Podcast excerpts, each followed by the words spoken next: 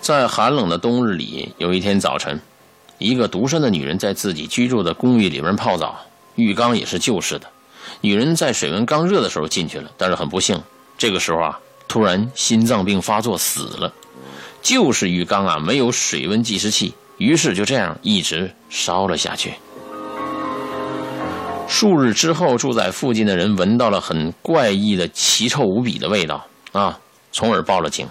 警察进屋发现女性的尸体是肩膀搭在浴缸外面，肩膀以下都在开水里泡着死掉。警察打算把她的尸体从浴缸里拉出来，但发现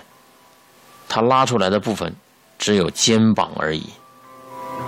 除了露出来的开水外面的肩膀和头，水下的部分连带着肉骨头全都碎烂在所谓的浴缸，就像一个锅里边了。